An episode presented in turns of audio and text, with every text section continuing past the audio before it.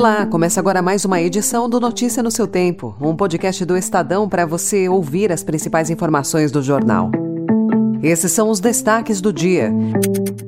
Ministério da Educação quer mais matérias obrigatórias no ensino médio. Sem regra fiscal, o governo tenta plano B por mais verba para o novo PAC. E o início da cúpula da Amazônia, com Brasil pró-floresta e dividido sobre exploração de petróleo no estado. Hoje é terça-feira, 8 de agosto de 2023. Estadão apresenta Notícia no seu tempo. O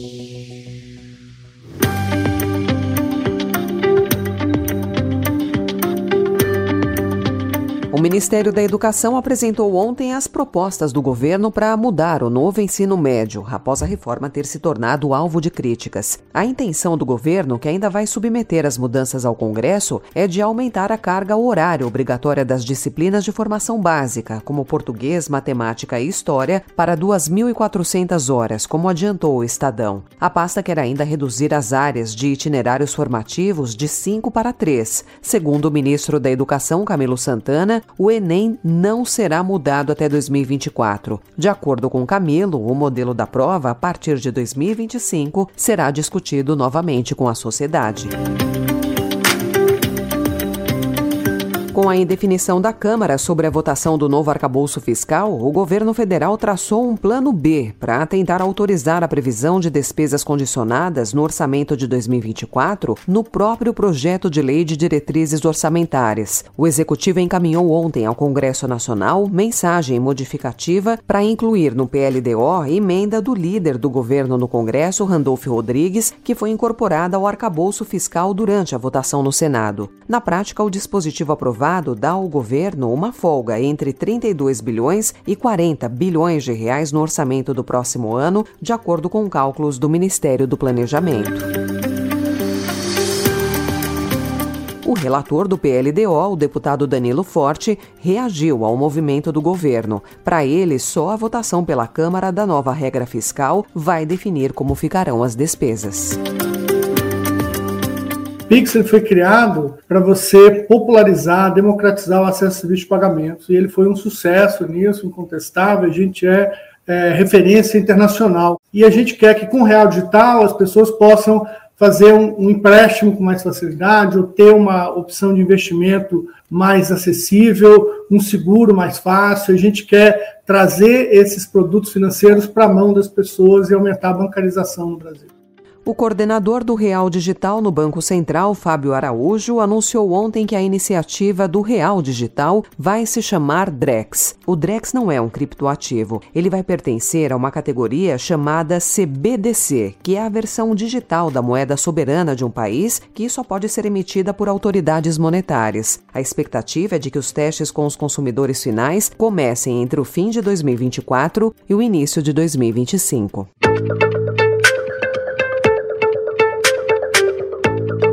O presidente Lula vai hoje à cúpula da Amazônia em Belém com o objetivo de convencer os países da região a assumir a meta de desmate zero, o que o Brasil prometeu fazer até 2030. Para isso, ele terá de equilibrar interesses das nações vizinhas e lidar com divergências internas do governo, como a polêmica sobre a exploração de petróleo na foz do rio Amazonas. No Pará, a ministra do Meio Ambiente, Marina Silva, afirmou que só o fim do desmatamento não é suficiente para proteger o planeta.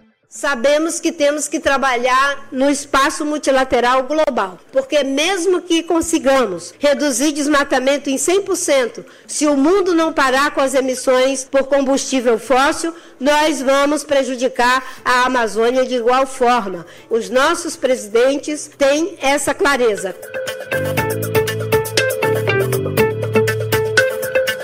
O Censo Demográfico 2022 apontou um aumento de 88,82% de indígenas em relação ao censo anterior, divulgado em 2010, 800 mil indígenas a mais. Os primeiros números desse recorte foram divulgados ontem, mas o IBGE ressalta que é preciso uma avaliação mais aprofundada. Isso porque o censo de 2022 encontrou um maior número de terras indígenas em relação ao realizado em 2010. Além de ter incluído a pergunta, você você se considera indígena para pessoas que se declararam brancas, pardas, pretas ou amarelas em todas as localidades indígenas, algo que não aconteceu 12 anos antes.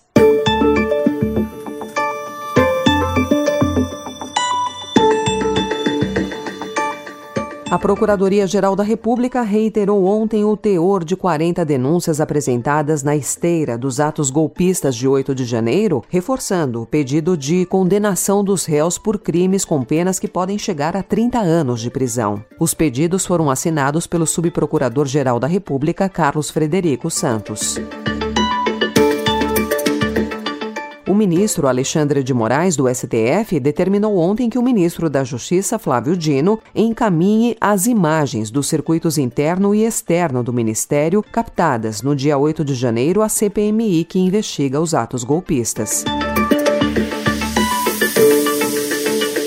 O Estadão também informa hoje que ao menos um terço das mortes de civis registradas na Operação Escudo envolveu policiais militares que não usavam câmeras corporais. Em seis dos 16 casos, não há imagens dos equipamentos, segundo a Secretaria de Segurança Pública. A Operação Escudo, deflagrada no fim de julho, após o assassinato do policial militar da rota, Patrick Reis, reúne cerca de 600 policiais de diferentes batalhões. A ação teve início no Guarujá, no litoral paulista, e depois se estendeu para Santos e Caraguatatuba. A pasta diz que enviou a órgãos de controle imagens de sete dos dez casos em que agentes estavam com câmeras. A Operação Escudo já é a mais letal do estado desde 2006. Notícia no seu tempo. Eu já falou mil vezes para senhoras que quero as ações do Maria do Carmo.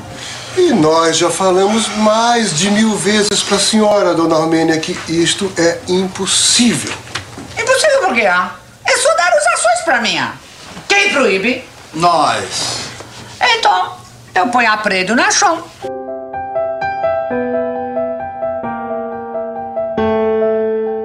A atriz que fez o Brasil rir com personagens inesquecíveis, como Dona Armênia, de Rainha da Sucata, e Cassandra, de Sai de Baixo, Araci Balabanian, morreu ontem, aos 83 anos, no Rio de Janeiro. A causa da morte não foi informada. Ao longo de mais de seis décadas de carreira, Araci se destacou no teatro e se tornou uma das figuras mais conhecidas da teledramaturgia brasileira.